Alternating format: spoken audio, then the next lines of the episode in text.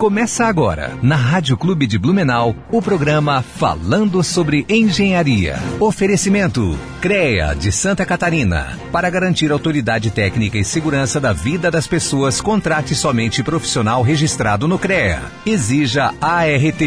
AEANVI integrando profissionais para o desenvolvimento de um futuro com responsabilidade social. Engenheiros e arquitetos, associe-se e conte com um pacote de benefícios.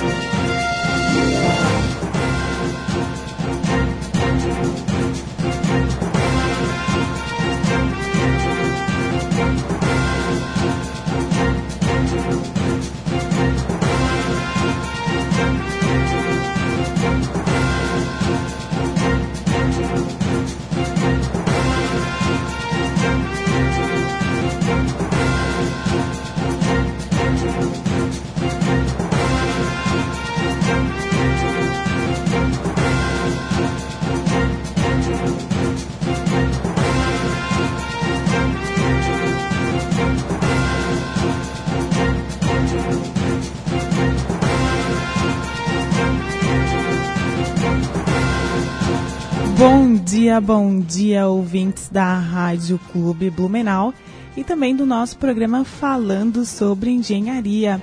Estamos hoje, né, numa condição especial. Hoje estou sozinha aqui no estúdio. Meu amigo Roger teve compromisso, mas a Gláucia irá nos acompanhar juntamente com o nosso convidado de maneira online. Então, uh, bem-vinda, Gláucia. Bem-vindo nosso convidado Tiago. Bom dia para vocês. Vamos lá. Enquanto a gente, uh, o, o, Diego arruma aqui as coisas direitinho pra gente, uh, eu gostaria de fazer alguns comunicados, né? Uh, dizer que inicialmente, quando fui convidada pela Gláucia Fui convidada pela Glaucia apenas para substituir ela aqui por, por, por alguns dias, né? Durante essa temporada que ela vai ficar um pouquinho fora. Mas, em virtude é, de eu ocupar a cadeira de diretor social da EANV, acabei que automaticamente me tornando a representante da associação aqui no programa, né? Na, juntamente com, com a equipe.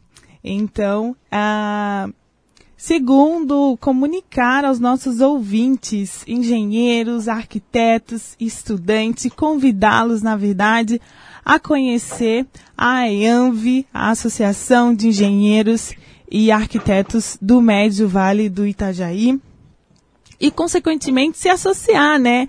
A associação, ela busca o desenvolvimento e a representação dos profissionais da nossa classe através de programas, de cursos, eventos, parcerias, né? Então, para saber mais sobre nossos projetos, parceiros e ações sociais, convido a entrar no site www.aianv.com.br. Demais, vamos dar continuidade aqui, já deu certo, né, Diego? Então, Gláucia, Tiago, sejam bem-vindos. Bom dia para vocês. Bom, bom dia, dia, bom dia. Bom dia. Vai, Tiago, fala aí, bom dia. bom dia, bom dia, pessoal, tudo bem? bom dia, Galça, bom dia, Jana. Bom Problemas dia, técnicos, né? Sempre acontecem. Verdade. Então, Estamos suscetíveis a isso. Agora tá funcionando, agora tô ouvindo. É aquele negócio, quem sabe faz ao vivo, né, Jana? Já aprendeu esse aí. então, bom, bom dia, ouvintes aí da Rádio Clube de Blumenau. Aqui é a engenheira Gláucia. É, hoje com a voz um pouco modificada. Tô com resfriado, por isso que tô online também para evitar aí que passe esse resfriado aí pros colegas. Eu acredito que não seja Covid, porque já tá passando, só o nariz que tá congestionado e a voz modificada, mas já estou melhorzinha. E aí estamos aí hoje para falar um pouquinho sobre engenharia com todo mundo. A Jana já começou o programa, já falou da IANV, que é de suma importância a gente participar, tem um monte de coisa boa aí acontecendo. Acompanhe nas redes sociais. Ah, falar um pouquinho então da, da semana, né? É, nas últimas duas semanas eu não estive presente, ficou a cargo do Roger e da Jana aí a apresentação do programa. Foi bem bacana, os dois convidados que nós tivemos, né? a Letícia, né, Jana? Isso, a Letícia falando, falando sobre database E na semana passada foi o. Giovanni. Giovanni falando sobre perícias, que também foi bem bacana. Acompanhei os dois programas de longe, mas tirei uma folga aí um pouquinho. Semana passada, Dia das Mães.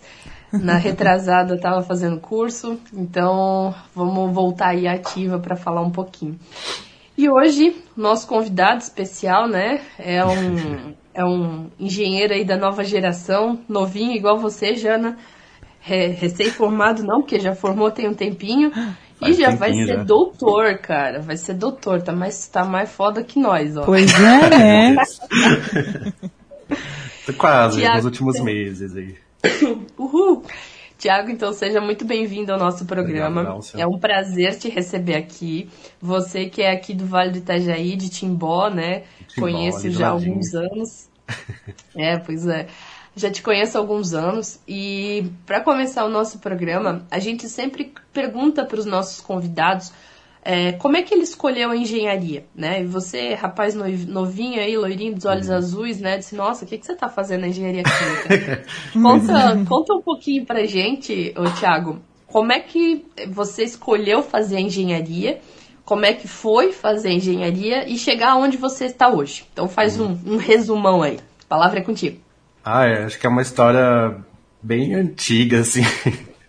O meu irmão, ele é engenheiro químico também, ele é sete anos mais velho do que eu e eu sempre tive afinidade pelas áreas exatas, cálculos, matemática, sempre gostei de química e de biologia também. Na época de ensino médio, tinha muitas dúvidas em que curso fazer. Pensei em fazer engenharia florestal, pensei em fazer engenharia ambiental, cogitava fazer só química, cogitava fazer engenharia de alimentos. E aí naquele programa que tem na FURB, né, que eles abrem as portas para os alunos do ensino médio visitar, conhecer os cursos, eu tinha me inscrito em diversos módulos para conhecer os cursos de todas essas engenharias, é, florestal, da, visitar química, visitar engenharia química. E quando eu cheguei no módulo da professora Lorena Tavares, ali da química, da engenharia química, comecei a conversar com ela e quando vi tinha passado duas horas e fiquei encantado pela professora Lorena. Ela me tirou todas as dúvidas que eu tinha da diferença da química, da diferença da química para engenharia química, para engenharia de alimentos. E foi nesse dia, então, conhecendo a professora Lorena, que eu decidi seguir na área de engenharia química, que é uma área que é muito abrangente, muito ampla. A gente pode trabalhar em diversos segmentos da indústria diferente e também seguindo na área de pesquisa, que era o que eu tinha guardado dentro de mim desde aquela época e não sabia, né? Então foi assim mais ou menos que começou a minha história com engenharia, com engenharia e com engenharia química. Tiago, tu lembra quando que foi isso? Que ano? Eu acho que foi 2009 ou 2010. Meu Deus, eu, eu tava, acabando. No... Eu acho que tava no segundo ano do ensino médio, não tava no, no terceirão ainda, eu acho. Ainda. Isso. E aí? Aí você entrou pra faculdade. E aí Isso. começou toda essa tua história com pesquisa aqui, que eu já antecipei um pouquinho pra Jana. Uhum. Eu fiz meu dever de casa, né, Glaucia? Fiz uma pesquisa sobre o Thiago e fiquei assim, Ai. de cara, né? Por saber que ele é aqui pertinho da gente, de Timbó, por ver o tamanho, né, a, a, da pesquisa que ele está fazendo atualmente, onde ele se encontra, tipo USP, UAU. Então, tem umas perguntinhas aí, Tiago. Ah, pode fazer, é, pode fazer. Bom, primeiro, primeiro conta pra gente, porque a ideia é a gente trazer aqui para os nossos ouvintes também que hoje você está na USP terminando o doutorado. E uhum. o que eu acho bacana é falar que você pulou o mestrado, simplesmente assim. Pulei, pulei o mestrado. Como uma assim? coisa que, que não é para qualquer um, né? Tipo né? assim, Então conta pra, pra Jana e pros nossos ouvintes como é que foi isso, fazer a graduação e como é que você conseguiu essa proeza, que uhum. não é para qualquer um, né, cara? Isso aí é uma coisa pra gênio. Pois é, assim, é uma coisa que eu sempre eu costumo falar quando falo um pouco sobre isso, é que eu tinha muita na minha cabeça na época do ensino médio que eu queria passar na Federal de Santa Catarina, eu queria passar na Federal, que eu queria passar na Federal a qualquer custo, e aí eu comecei a fazer engenharia química na, na FURB, não tinha passado na Federal, tinha aquela frustração, né, de, de ter recém feito o, vestibular, e aí eu comecei a engenharia química na FURB e lembrei da professora Lorena, que eu tinha conhecido dois anos atrás no ensino médio, já fui direto atrás da professora Lorena, E falei, professora Lorena, não quero só ficar estudando, fazendo disciplina das sete e meia da manhã até meio-dia, quero fazer mais alguma coisa, tem alguma pesquisa que eu posso fazer no laboratório, que eu posso estar ajudando, algum projeto que eu posso estar fazendo. E aí a professora Lorena é, me encaixou como voluntário num projeto de pesquisa com alimentos do Luiz. Então eu ajudei nesse período de tarde, né, como atividade extracurricular, como voluntário na pesquisa ali no laboratório de engenharia de alimentos da da, da FURB. E aí surgiu uma oportunidade de bolsa de iniciação científica pela Embrapa Florestas um pouco depois, alguns meses depois, nesse projeto de voluntariado com alimento, propriamente dito, fiquei só um, um semestre. Depois surgiu essa bolsa da Embrapa Florestas para trabalhar é, visando né, aquele projeto da Embrapa Florestas, Florestas Energéticas, que visa o reaproveitamento de, de biomassa florestal, visando a conversão e a produção a etanol, biocombustível. E foi ali que eu comecei a trabalhar com essa área, né? Eu trabalhava com produção de enzimas junto com a Vanessa, depois a Glaucia apareceu também fazendo mestrado em engenharia ambiental. Acho que eu fiquei dois anos com essa bolsa de pesquisa em Brapa, trabalhando nesse setor, né, de visando a produção de etanol utilizando material florestal. E aí, em seguida, eu descobri. Ah, não, depois eu virei monitor de engenharia bioquímica. Então, eu fiquei dois anos como monitor de engenharia bioquímica, auxiliando no preparo do material das aulas práticas do Laboratório de Engenharia Bioquímica da FURB, auxiliando nas dúvidas dos alunos de Engenharia Bioquímica 1 e Engenharia Bioquímica 2, quando tinha provas para os alunos estudarem. Então, tive esse contato com o educador. Né? Mestrado também. Oi? auxiliando a gente no mestrado também? Tu fez Nossa, é, tempo? É, ver, é verdade. Tinha você, tinha a Vanessa, tinha a Juliane, né, fazendo mestrado em engenharia ambiental, nessa área ali com a Embrapa, com a Embrapa Florestas.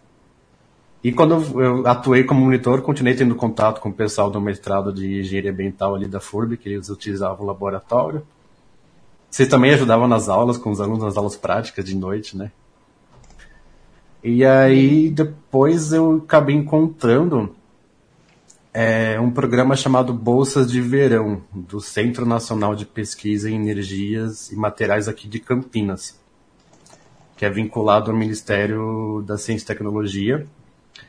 E dentro desse Centro Nacional de Pesquisa em Energia e Materiais tem quatro laboratórios nacionais. Tem o Laboratório Nacional de Nanotecno Nanotecnologia, o Laboratório Nacional de Luz Sincrotron, o Laboratório Nacional de Biologia e o Laboratório Nacional da Tecnologia do Bioetanol. E aí esse programa Bolsas de Verão era para atuar, atuar durante dois meses, no período de férias, janeiro e fevereiro, fazendo uma pesquisa bem intensa, vivendo essa pesquisa científica durante esses dois meses. Eu tinha me inscrito em 2012, não passei. Aí em 2013 eu me inscrevi de novo e fui aceito. E aí eles dão uma bolsa, eles pagam a nossa passagem para a gente vir ao Centro Nacional de Pesquisa em Energia e Materiais, para a gente atuar como orientador durante dois meses fazendo uma pesquisa, e era justamente nessa área que eu já vinha atuando com a Embrapa Florestas, de pesquisa é, envolvendo a produção de etanol de segunda geração, que é um biocombustível, visando o reaproveitamento do bagaço da cana-de-açúcar, que é um resíduo gerado na produção de etanol no Brasil. Então, no Brasil, a gente tem como matéria-prima cana-de-açúcar para a produção do etanol. E na hora de fazer o caldo de cana para ir para a etapa de produção de açúcar e fermentação para obtenção do etanol, gera-se esse bagaço, que ele é queimado nas usinas para produção de energia térmica e calor para gerar energia elétrica para a própria usina. Então lá em 2013 eu já comecei a trabalhar utilizando bagaço de cana-de-açúcar aqui em Campinas durante esses dois meses do Bolsa de Verão. Depois eu fiquei apaixonado pelo Laboratório Nacional de Ciência e Tecnologia de Etanol, pelo Centro Nacional de Pesquisa em Energia e Materiais.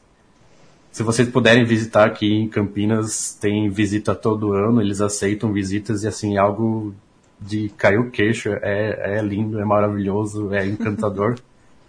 Então, quando eu voltei para a FURB, ali em Blumenau, para terminar o meu curso de engenharia química, eu fiquei apaixonado por esse lugar. Falei, um dia eu quero voltar para lá. Hum. E aí, em seguida, é, Me inscrevi para o Ciências Sem Fronteiras. Fiquei um ano morando na Finlândia, cursando engenharia química também. Lá nos Cafundó. Lá nos Cafundó da Europa, passando frio e calor ao mesmo tempo. e a parte de engenharia química na Finlândia é bem diferente. Lá é mais focado na produção de celulose para a produção de papel. Então as matérias que eu cursei de engenharia química lá eram bem diferentes da FURB, o sistema de ensino bem diferente, mas foi uma experiência incrível. E aí quando eu voltei para Blumenau, depois desse um ano na Finlândia, para terminar o meu curso de engenharia química, só faltava o TCC. Durante o desenvolvimento do TCC, eu fui contratado na Bung Alimentos, no setor de pesquisa de produção de novos produtos também. E aí falei, nossa, mas ainda tenho vontade de voltar lá para o CNPEM e aí eu conversei com a minha orientadora, a doutora Jaciane, aqui de Campinas. Na verdade, agora ela está na Federal de Santa Catarina, ela é professora de Engenharia Química e de Engenharia de Alimentos na Federal de Santa Catarina, ela está em Florianópolis, mas ela continua me orientando à distância agora. Mandei e-mail para ela, falei, já, eu quero voltar aí para Campinas, eu quero trabalhar ali no CTBE, o que, que eu posso fazer, vou para o mestrado, vou para o doutorado. E ela comentou desse doutorado que eu estou agora, que é o doutorado em bioenergia, que ele é um programa multi-institucional. Então ele existe na USP, na Unicamp, na Unesp, e eu me inscrevi pela Unicamp, por ser em Campinas, para trabalhar nesse Centro Nacional de Pesquisa Energia e Materiais com ela. Aí ela disse, olha, é um programa novo, ele não tem muitos alunos formados ainda, acho que a primeira turma de alunos desse doutorado se formou e defendeu suas teses no ano passado. Então, é, eu tenho um projeto que ninguém aceita, porque é um projeto bem pesado. aí ela me apresentou o projeto e falou, é, já se vamos, quero voltar para aí, então vamos me inscrever. E aí eu acabei me inscrevendo nesse doutorado pela Unicamp em bioenergia, fui aceito. Estou aqui agora, quase 4, 5 anos, finalizando o doutorado. E o meu projeto é bem nessa área, é de reaproveitamento do bagaço da cana-de-açúcar, visando aumentar a produção de etanol ao invés de continuar queimando ele nas usinas para produção de energia elétrica. Legal. Acho que esse é um resumo aí da trajetória até hoje. Um resumão. Que um Um resumo do que seria, né? Meu, muito. Nossa, parece ser uma coisa bem complexa, né, o, o Tiago? Apesar de que, ao mesmo tempo, não é tão novo. Imagina, você fala que desde 2013 já está imerso em pesquisas envolvendo o etanol, né? Então, uhum. sobre falar que, meu, é um projeto bem desafiador, a tua orientadora falou, né? E você aceitou, é uma coisa que não é tão fácil. E ali, é, me corrija se eu estiver enganada, né? Se eu estiver errada. O título ali do teu doutorado é Produção de bio, Bioetanol de Segunda Geração por Leveduras Nativas e Geneticamente Modificadas no Consumo de Xilose e Glicose por meio de estratégias isso. de bioprocesso. É isso? Isso, isso Saúde. mesmo. Saúde. E, é bem, bem difícil, né? E tu traz um resuminho assim, poxa, é, produção de etanol a partir do bagaço da cana-de-açúcar. E o que, que eu queria trazer para ti é que hoje a gente sabe que há uma demanda muito grande né, de, de, de, de combustíveis aqui no Brasil. É, acredito que essa demanda, é, por não ser suprida, ali com a primeira geração, né, consumo de etanol a partir da cana, ou até mesmo por procurar uma solução mais sustentável, surgem pesquisas nesse sentido, né, reaproveitamento de materiais ou um, um material mais alternativo para a produção desse, uh, desse combustível. É, como se dá hoje em relação a essa é, oferta e demanda, né? Porque quando tu fala escolher a cana-de-açúcar para que ela não seja queimada, mas é, esse material, juntamente com a produção da cana no primeiro estágio, ele consegue uh, suprir a, as demandas futuras ou as demandas atuais? É, como como que, que se dá isso? Então, né, uma coisa que a gente aprende bastante assim durante as disciplinas do doutorado em bioenergia é que para a gente mudar e combater mesmo assim as mudanças climáticas, para a gente consumir cada vez menos é, combustíveis que venham de fontes fósseis, não existe assim uma única solução. É um conjunto de soluções que tem que ser tomadas todas ao mesmo tempo, assim, não Existem diversos estudos que é, estudam diferentes cenários, como por exemplo é, produção e distribuição de comidas é, e alimentos para todas as populações, diminuição de é, produção de, de, combustíveis através de fontes fósseis. É, e, e, não existe um cenário ideal, tem que ser todos os cenários meio que ao mesmo tempo visando esse objetivo, né? Então, assim, é, existe a produção de biodiesel através de, de soja, a produção de etanol de segunda geração, de cana-de-açúcar. Os Estados Unidos atuam na produção de etanol por beterraba. Existe no Brasil, é muito forte a produção de energia elétrica por, pelas hidrelétricas que utilizam os rios. É, então, assim, todos os, os países têm que tomar é, essas atitudes fazendo o que, que eles, o que eles conseguem fazer da forma no seu país. No, no, tipo assim, não existe uma solução para a gente atingir esses objetivos, sabe? Então, assim, não uhum. tem como responder essa pergunta qual seria a solução, digamos assim. Entendi. É, é um conjunto de soluções, né? Isso, Hoje uhum. as pesquisas elas encaminham muito para isso. E é muito legal tu trazer essas. É, ah, nos Estados Unidos usa beterraba, em outros países usa outras alternativas. É a gente fazer o que pode com o que a gente tem aqui, né? Então, qual material disponível aqui no, no Brasil que a gente pode trabalhar uhum. com isso? Isso é muito, muito bom, muito bom. Eu até acho que no ano passado, ou no ano passado, acho que inaugurou a primeira usina de etanol por milho no Brasil, que não é algo comum, porque no Brasil a gente produz etanol por cana-de-açúcar desde a década de 70. E sabe, né, que milho, a cana-de-açúcar são alimentos, e sempre tem essa discussão, ah, vamos utilizar alimento ao invés de alimentar as pessoas para a produção de combustíveis. Ano passado também começou um programa nacional chamado Renova Bio, em que é uma moeda por cada que vai influenciar na forma com que as empresas pagam as suas contas, digamos assim, através de créditos de carbono. É um programa bem novo que começou no Brasil no passado, o Renova Bio. Então, assim, tem bastante ações sendo tomadas e feitas, mas ainda tem sido um pouco divulgadas.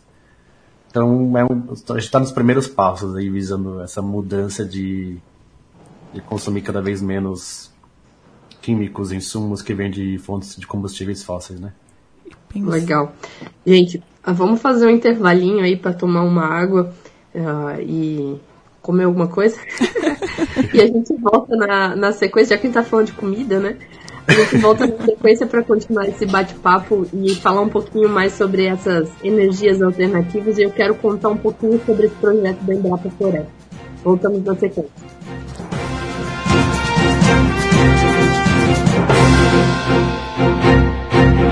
Estamos apresentando Falando sobre Engenharia. Oferecimento CREA de Santa Catarina. Para garantir autoridade técnica e segurança da vida das pessoas, contrate somente profissional registrado no CREA. Exija ART. AEANVI. Integrando profissionais para o desenvolvimento de um futuro com responsabilidade social. Engenheiros e arquitetos. Associe-se e conte com um pacote de benefícios.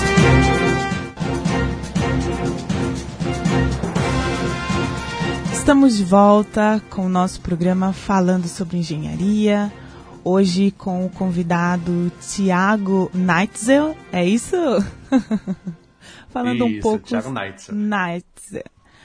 Falando um pouco sobre a sua trajetória profissional, sobre o seu é, doutorado na USP, né, relacionado a, ao estudo sobre o etanol.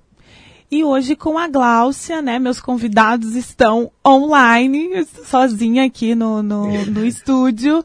Mas, né, tá dando tudo certo, a gente está conseguindo bater um papo muito legal sobre isso.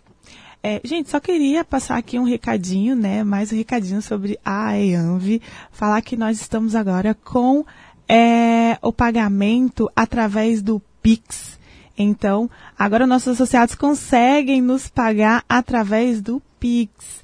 Uh, e ficar em dia com a sua anuidade. Então, para mais informações sobre o pagamento, também é acessar o www.aeanv.com.br barra anuidades. Então, Gláucia, vamos lá? Sim. É, vocês estavam comentando aí no bloco anterior a respeito dessa questão, né? O Thiago falou principalmente da questão de usar alimentos para fazer combustível, né? Até que ponto vale a pena um ou vale a pena outro. E eu acho bacana a gente citar esse programa ali do qual o Thiago foi estagiário por dois anos, da Embrapa Florestas. E inclusive eu também fiz o meu mestrado lá com a Embrapa Florestas que eles tinham um projeto de transformar as florestas plantadas, que é diferente das florestas nativas, né? Ou seja, aquelas florestas que são plantadas para produzir principalmente papel, transformar elas em florestas de energia. Assim como o, hoje os produtores de cana-de-açúcar escolhem entre produzir açúcar ou etanol, né? Aí, ó, para quem não sabia, uhum. o álcool que tem nas bombas que vai no carro, ele vem da cana-de-açúcar. Quer saber como? Pergunte pro Thiago. pode perguntar, pode perguntar. É um processo complexo, mas é simples. Nada mais é do que, sabe aquele caldo de cana gostoso que a gente gosta de comer com pastel, né? De tomar com pastel? Então, é aquilo bom. lá, daquele líquido, produz etanol. Aquele etanol, né? Claro, tem várias, várias etapas, várias fases, mas é aquele suco que vira um combustível. E aí você pensa, pô, o que, que eu vou fazer? Vou pegar o combustível, botar no meu carro ou vou botar no meu estômago, né? Então, o que, que dá mais lucro? O etanol ou o açúcar, né? E, e, aí a ideia da Embrapa Floresta era dizer, poxa, o Brasil tem tantos hectares de florestas plantadas que, claro, demoram muito mais para crescer do que a cana de açúcar, né? Que ela tem um, um período de crescimento muito menor do que a da madeira. E aí eles falaram, mas por que a gente não poderia dar uma alternativa para essas florestas serem transformadas também em combustível, né? As fases, as, os procedimentos, as etapas são muito semelhantes, porque nada mais é do que conversão de carbono, né? O carbono ali fermentado, ele vai virar um etanol, né? É o processo de cachaça, de fazer cachaça, uhum. coisa mais linda, olha só. Luiz Alves, estamos aí. Estamos aí. Então, assim, é, o projeto foi bem bacana. Na época eu fiz o mestrado lá em 2011, 2012. Formei em 2013, né? Com a ajuda do Thiago. Me ensinou a fazer é, placas, nunca leio, nunca esqueço, né? Cultivar funguinhos em placas de Petri. Ah, Ele foi lá um dia, me ensinou e tal. Tu vê, o cara era da graduação, eu tava fazendo mestrado e ele tava me ensinando. Então o cara é, o cara é crânio, né? E aí a gente aprendeu lá e fez e, e, a gente percebeu que há possibilidade, mas ainda não é rentável no Brasil, né? Uhum. Mas é legal a gente falar aqui na rádio, usar esse canal de comunicação, que tem países da Europa principalmente, né, Tiago, que produzem etanol de madeira. Eu não lembro se a Finlândia é um deles. Tu lembra, Tiago? Ai, não lembro agora, Glaucio, mas eu sei que lá é muito forte a indústria de papel e celulose. Eles plantam muitas florestas e não estão florestas nativas, eles plantam mesmo para produção de papel e celulose, para fazer uhum. embalagem de alimentos, material escolar, caixas, para fazer todos esses é, produtos que precisam de papel. É e, é, e é interessante a gente falar, eu não lembro se é na Finlândia, na época do meu mestrado eu estudei a respeito, que tinha alguns países que já tinham, a gente chama plantas que são nada mais do que fábricas que produzem, né, colhem a madeira, né, cortam a árvorezinha lá no, no campo e transformam ela em etanol, né?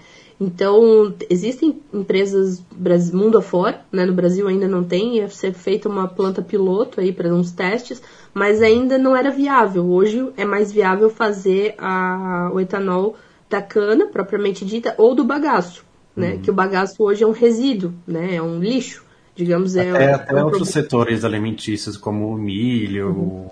é, gera, o bagaço, gera o bagaço de milho, tem a espiga do milho, tem a, a, a palha do milho.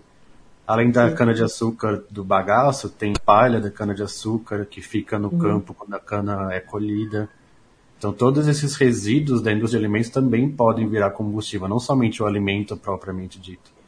Então, essa uhum. é uma uhum. pesquisa muito forte em diversos países, não só no Brasil, para reaproveitar esses resíduos das indústrias de alimentos para a produção de biocombustível ou outros bioquímicos.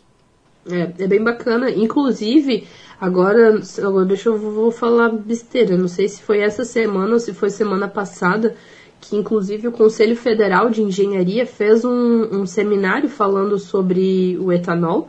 Não sei se você teve acesso, Thiago, mas estava nas mídias aqui.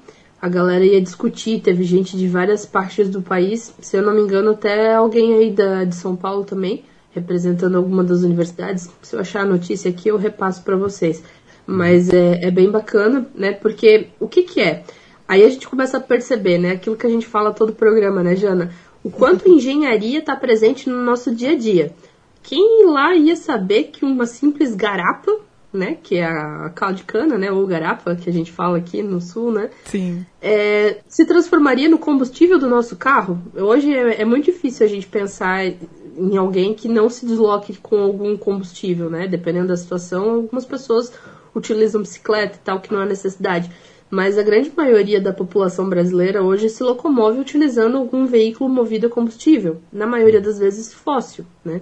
E uma coisa que eu sempre me pergunto é assim, por que que se a gasolina que vem do petróleo, né, que é o combustível fóssil, que diz que está com os dias contados, só não se sabe quando vai acabar, né? Essa história eu já escuto, ó. Por que, que o, o álcool, que é feito de um produto renovável, que se planta, né? Por que, que ele tem praticamente o mesmo preço? Né? Não deveria ser mais barato, porque o processo é mais simples, não precisa extrair lá do fundo do mar ou lá do fundo da terra e tal o procedimento e tal. Aí a gente vem para a parte política, tributária uhum. e tal, né? Que tem aquelas grandes coisas. E aí eu que eu reforço que os engenheiros têm que estar lá nesse setor também, para discutir essas uhum. partes, né? Mas enfim, só uma, uma explanação aqui, um desabafo. Mas é verdade, eu acho muito importante ter políticas públicas que incentivem né, o uso do álcool. É, a gasolina é muito difundida, é muito comum, há uma preferência muito grande por ela, apesar do preço elevado, o consumo praticamente nunca cai, mas é de se pensar é, em trabalhar esse olhar da população para né, um, um, combustível sustentável para uma solução um pouco mais viável, tanto é, financeira como até mesmo ambientalmente, né? Eu acho que esse é o foco. E ali vocês comentaram sobre a produção é, através da madeira. E há pesquisas, eu encontrei algumas pesquisas até mesmo da Embrapa Florestal, né, ali em 2018, sobre a utilização, é, sobre o estudo de mercado na produção de etanol a partir do lodo é, celulósico, né, da celulose, né, gerado em indústrias de papel. E sim, como, como resultado, assim, bem geral da, da pesquisa foi que há uma certa viabilidade sobre a produção de, de desse combustível, né? Mas ainda há muito que se estudar aqui no Brasil. Então, vocês dois que estão mais imersos nessas pesquisas, é, o que podem, é, o que podem nos falar sobre isso? Realmente, com mais pesquisa, é possível a gente produzir é, combustível através da, da madeira aqui no Brasil? Ou a demanda é muito grande em relação à, à produção que a gente pode ter? Olha, não sei responder muito sobre a madeira mas o principal problema da produção de, de aumentar a produção de etanol pelo bagaço de cana-de-açúcar envolve principalmente as etapas de pré-tratamento do bagaço de cana. É, as, o, todo o maquinário da indústria que vai receber esse bagaço de cana, que vai receber a palha de cana que fica no campo, a palha que vem do campo chega na indústria com bastante pedra, areia, terra, isso tudo vai detonando os equipamentos, porque esses materiais, eles nada mais são do que materiais lignocelulósicos. Então, assim, eles são compostos por celulose, hemicelulose e lignina numa cadeia bem estruturada. Então, a gente precisa liberar essa cadeia desses materiais para liberar a separar a celulose, que é composta por glicose, que é o açúcar que vai se tornar etanol. A hemicelulose ela é composta por xilose e glicose, que são dois açúcares que vão se tornar etanol. Então, para liberar todos esses açúcares do, do, bagaço de cana, da palha de cana, a gente precisa pegar esse material e passar por essas etapas de pré-tratamento, né? Seja físico, que vai passar por moedores e depois passar por adição de água em alta temperatura para liberar ainda mais esses carboidratos para virar etanol. Depois fazer uma etapa de hidrólise enzimática para separar mais ainda esses carboidratos para virar etanol. Então a principal dificuldade está no maquinário, que eles que dizem que, que assim, é detona, eles ficam detonados quando fazem esses é, pré-tratamentos físicos para liberar e essa estrutura do bagaço de cana ficar mais solta para a gente conseguir converter em etanol. Essa é a principal dificuldade hoje em dia. Além de outros fatores, né, que quando a gente finalmente consegue liberar esses carboidratos, é, a parte da lignina que tem no bagaço de cana, que também tem na madeira, é, isso gera componentes tóxicos para a levedura fermentar etanol. Então, assim, a levedura vai fazer uma fermentação mais lenta, mais demorada.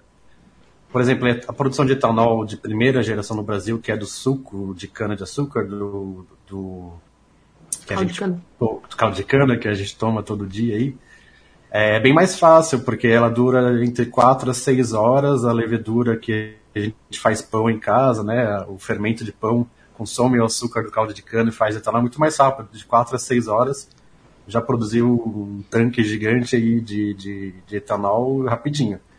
E quando a gente pega esses materiais da madeira, do bagaço de cana, da palha de cana, é, e, faz essas etapas para liberar esses açúcares para converter etanol, gera-se esses componentes que deixam esse processo mais lento. Então vai ser uma fermentação de 24 horas a 48 horas. E tudo isso então acaba impactando né, economicamente para tornar o processo viável ou não. E é interessante essa tua pergunta, ô, Jana, a respeito da madeira. É, ela ainda não é viável financeiramente em vista dos demais produtos, né? Porque tem muito mais tecnologia desenvolvida e pesquisas em cima do bagaço da cana, porque já é um, uma produção mais conhecida, digamos assim, né? E o projeto da Embrapa Floresta é um. É, a Embrapa Floresta em si ela é uma agência de pesquisa. Então ela pesquisa é, soluções para o futuro. Né? Então, se ah, é viável ou não é viável? Não é viável. Né? A gente percebeu isso como resposta do meu mestrado. E como dizia a professora Lorena, que foi minha orientadora também, todo resultado é resultado, seja ele positivo Bom. ou negativo, né? Uhum. Então, a gente constatou que, que não, não era possível financeiramente, né? Mas que era possível produzir etanol a partir de madeira. Então tem muita coisa a desenvolver além das pesquisas propriamente ditas que acontecem nas universidades, né? Uhum. Tem toda uma consciência aí das pessoas também para utilizarem o álcool, que como você mesmo falou, né? A preferência hoje da gasolina. Aí a gente pode até conversar com, os, com o pessoal da, da automobilística, né? Hoje o Roger não está aqui para falar com a gente, mas a, a, questão da conversão nos motores dos carros, porque o álcool, querendo ou não, perde um pouco de rendimento, por isso que a galera hum, prefere gasolina, né? É, essas coisas aí que eu não entendo também. mas, é uma é, cadeia, né? Mas uma coisa, uma coisa que eu gosto de pensar assim, um dia produzir gasolina ou plásticos de, de fontes fósseis também não foi viável. Por isso que estoura a produção uhum. de etanol na década de 70 no Brasil, senão a indústria de etanol no Brasil não teria estourado na década de 70. E se a gente não pesquisar nada pensando só, ah, não é viável, não vão fazer, assim, nada, a evolução não, e a mudança não vão ocorrer. É por isso que tem esses projetos como o RenovaBio que estão tentando trabalhar com créditos de carbono, tentando transformar os créditos de carbono em moedas financeiras, para ver se as empresas, indústrias e governos dos países deixam um pouco esse pensamento de viável de lado e pensando mais no futuro mesmo, se um dia a gente vai conseguir mudar isso, né? E é uma, é, é uma cadeia, né? Tipo, com, quando a Glaucia fala assim, ah, por exemplo, no setor automobilístico, há uma questão de desempenho com a gasolina, melhor que o álcool e tudo mais. Mas nesse setor a gente já observa também é, uma nova tecnologia quando se fala em carros elétricos. Então, uhum. pensar na utilização do álcool, é, tanto nesse setor quanto nos demais, na indústria e tudo mais, é, fazer com que é, esses, esses equipamentos eles também sejam compatíveis, tenham rendimentos compatíveis ou melhor com o álcool, né, por exemplo. Então já começar a mudar, porque a, a, a, demanda ela tem que, que, estar compatível com a oferta, né? Então é, é algo que também tem que se pensar, não só mudar na questão das pesquisas, dos estudos, mas também em quem vai utilizar esse combustível ter uma, um, uma ideia, um pensamento, algo é mais aceitável, mais positivo em relação ao material, né? É, e só para complementar, eu comentei antes da live aqui que o Confé estava é, divulgando, né, sobre o etanol e coincidentemente foi proporcionada pelo, pela Federação Nacional de Engenharia Mecânica e Industrial. Ó. Aconteceu no dia 21 de abril.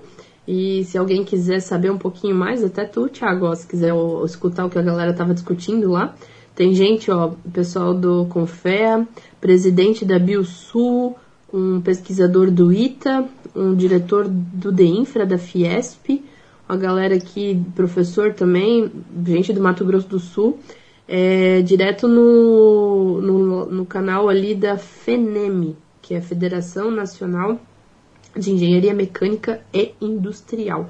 Qualquer coisa depois eu passo o link para ti. É, gente, vamos para o intervalo comercial então. Voltamos na sequência para a gente falar aqui sobre o assunto que eu botei aqui, o futuro desses doutores aqui no Brasil, né, Thiago? Vamos ver o que, que vai lá, ser depois do doutorado, né? Bora. É. Voltamos na sequência então.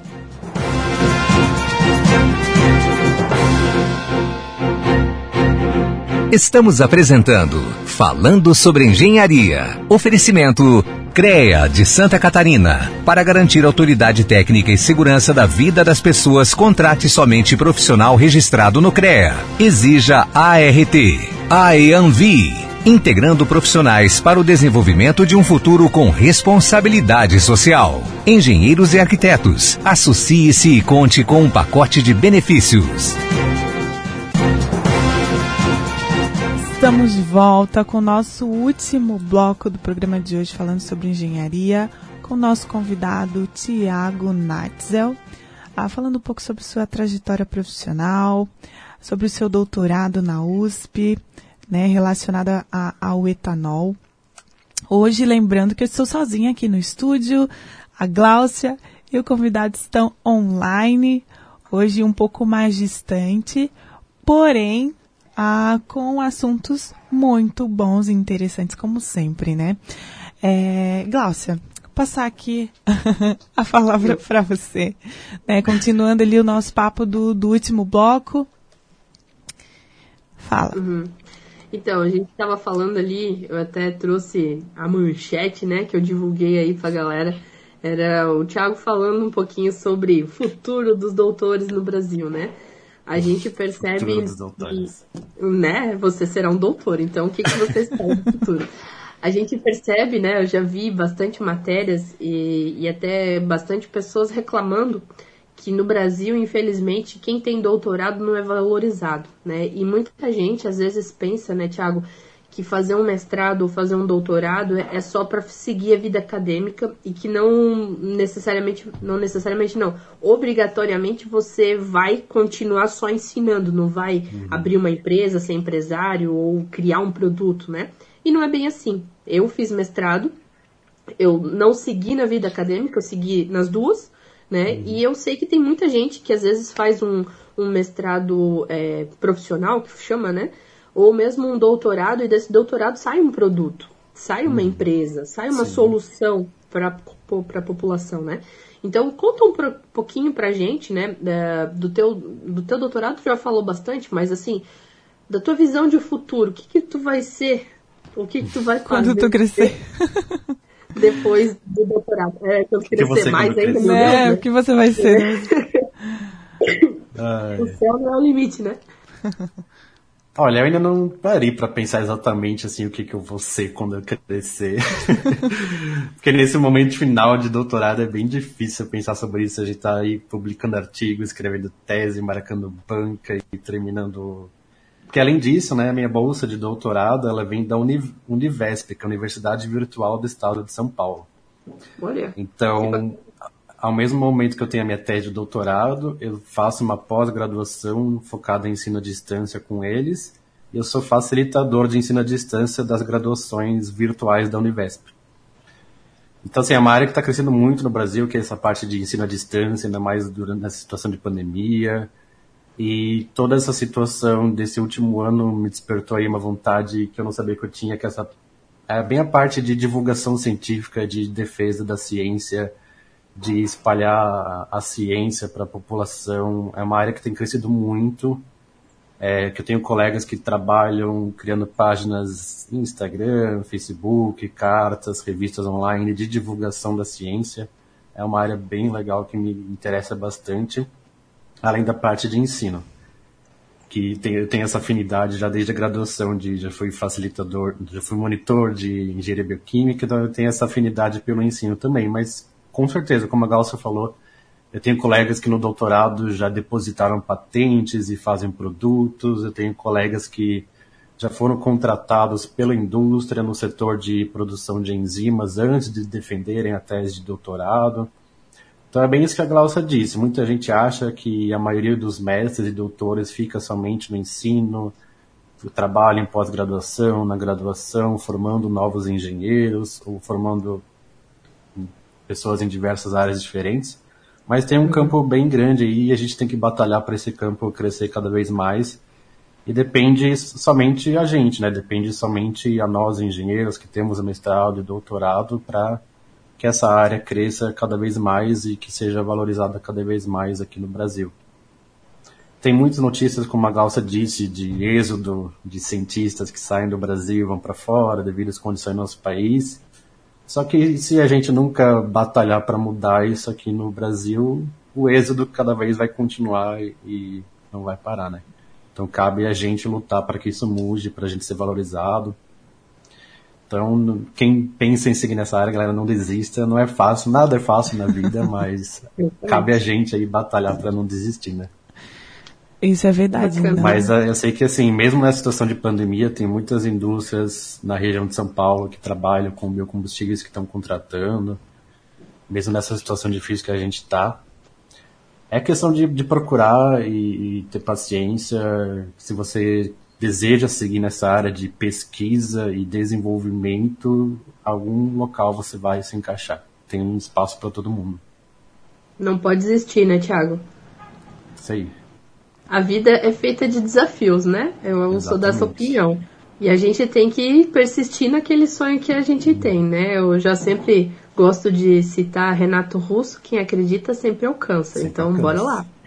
Bora lá. Isso é verdade. E é, é muito bom tu trazer essa visão, o Tiago, porque geralmente é assim mesmo. A, a gente tem um, tem um pensamento muito difundido de que o mestrado, o doutorado, quem segue é, nesse sentido, automaticamente vai cair na vida acadêmica, vai ser um profissional de universidades, de pesquisa. Então, saber que hoje o mercado ele também abraça profissionais com este nível é, de educação é muito importante, porque às vezes as pessoas, é, há, há, muitos que saem da universidade, ah, eu quero fazer um mestrado profissional, mas eu vou para fora do país, porque lá fora quando eu faço esse tipo de, quando eu tenho esse tipo de formação, é sim mais voltada para o mercado, é mais atuante, é menos, é, não que seja menos pesquisa, né? Que tenha menos pesquisa que aqui, mas é, é algo que é mais voltado, que, que leva automaticamente o profissional para o mercado. E que quando acontece isso aqui no Brasil, é mais para o campo universitário. Então, muito bom saber que, que as indústrias, as empresas aqui no nosso país também abraçam doutores e mestres. E é outra coisa também, é, Jana, só para complementar ali que o Thiago falou e que eu falei no começo desse bloco, a respeito do, do, dos profissionais que vão fazer mestrado, doutorado e acabam continuando é, a desenvolver produtos ou criando indústrias. Às vezes o projeto de pesquisa de alguém pode ser uma indústria, né, um novo produto e tal. E a gente tem que colocar isso na cabeça dos, dos estudantes que mestrado e doutorado não é para seguir vida acadêmica. O é mestrado é e o doutorado, eles não, não, não que não é para criar professores, ele também é, mas ele é para te ensinar a pesquisar, a ir a fundo, a encontrar soluções, né, a, a descobrir um novo. Claro, tem toda a parte acadêmica da pesquisa por trás que muitas pessoas interpretam que não, isso eu só preciso para ensinar outras pessoas. Não, uhum. cara, é, tem o pro problema da pesquisa, que pode ser um problema do nosso dia a dia. Uhum. Então, ah, a gente tem que encontrar uma solução. E como é que a gente faz isso de uma forma é, eficiente, concreta, com um objetivo, com regras? Isso tudo é muito técnico, né? E a gente aprende isso no mestrado e doutorado. Só que é importante a gente não é, diminuir a quantidade de mestres e doutores, porque são eles que vão pesquisar as, as coisas que a gente precisa para o nosso dia a dia. Por exemplo, o etanol. Uma coisa simples. Como assim, né? Quem inventou o etanol? Foi alguém que fez uma pesquisa, né? Não foi uma dona de casa. Ou um, Até mesmo pegando essa linha que a Glaucia falou, quando eu fiz a minha qualificação de doutorado agora final de 2020, o diretor do meu programa de doutorado disse: Ah, você já pode ser um doutor porque você resolveu um problema. Você fazer doutorado ou mestrado é resolver problemas uhum. e transmitir a forma com que você resolveu esses problemas para outras pessoas. Você ser capaz de formar outros profissionais e ajudar a comunidade através dos problemas que você vai resolver. Então é bem isso que a Glaucia falando, a gente aprende a resolver problemas. Uhum. Se fosse fácil resolver um problema, a gente não faria dois anos de mestrado, quatro anos de doutorado. É, isso é verdade. Eu já iniciei o mestrado, sei como que é, é desafiador e é basicamente isso, resolver um problema que existe na sociedade, né? É, gente. E está cheio, né? Vou combinar. Muito, nossa senhora. Problemas é o que não falta, né? Acho que o que falta são profissionais realmente é, alinhados e interessados a, a estudá-los, né? E, e resolvê-los. Mas, gente, vamos lá. Nosso papo tá muito bom, muito gostoso falar sobre tudo isso aqui com o Tiago. Mas a gente é, precisa encerrar. É muito, é, como que fala? Ruim a dor do parto, mas temos que partir. Então. Passa é... rápido, né? Deu uma hora, meu Deus. Isso, então, é, eu gostaria de agradecer, Tiago, pela tua disponibilidade, por vir aqui dividir um pouco, compartilhar um pouco do teu conhecimento com a gente, da tua pesquisa. É, foi realmente uma manhã muito é, produtiva. Agradecer a Gláucia, Gláucia por é, dividir aqui, né, esse espaço comigo hoje, mesmo que online, mesmo que distante. Saudade de você, Gláucia. É, e eu gostaria de dar né, a palavra, entregar a palavra para vocês se despedirem um pouquinho, falar um pouco mais. Eu que agradeço o convite da Glaucia, quando a Glaucia fez o convite faz tempo, no ano passado, né? Quando ele foi. Falei, pode, pode contar comigo, porque, gente, trabalhar com a Glaucia naqueles dois anos lá de mestrado dela é sensacional. Fica para lembrança da nossa memória, assim, uma pessoa muito gente boa que, que puder ajudar aí, estou à disposição. Obrigada, obrigada, Roger. Tô pensando no Roger aqui. obrigada, Thiago. É, valeu aí uh, você compartilhar um pouquinho com a gente. Eu sou da opinião de que é bom, precisa ser mostrado, né?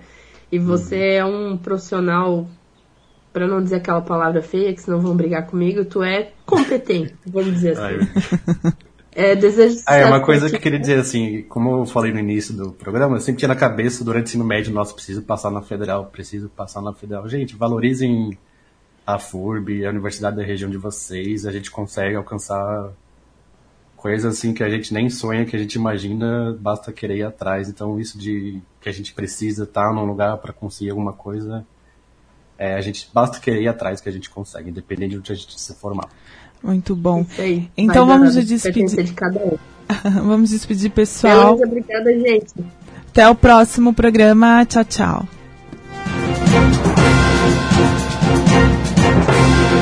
Falando sobre engenharia. Oferecimento CREA de Santa Catarina. Para garantir autoridade técnica e segurança da vida das pessoas, contrate somente profissional registrado no CREA. Exija ART.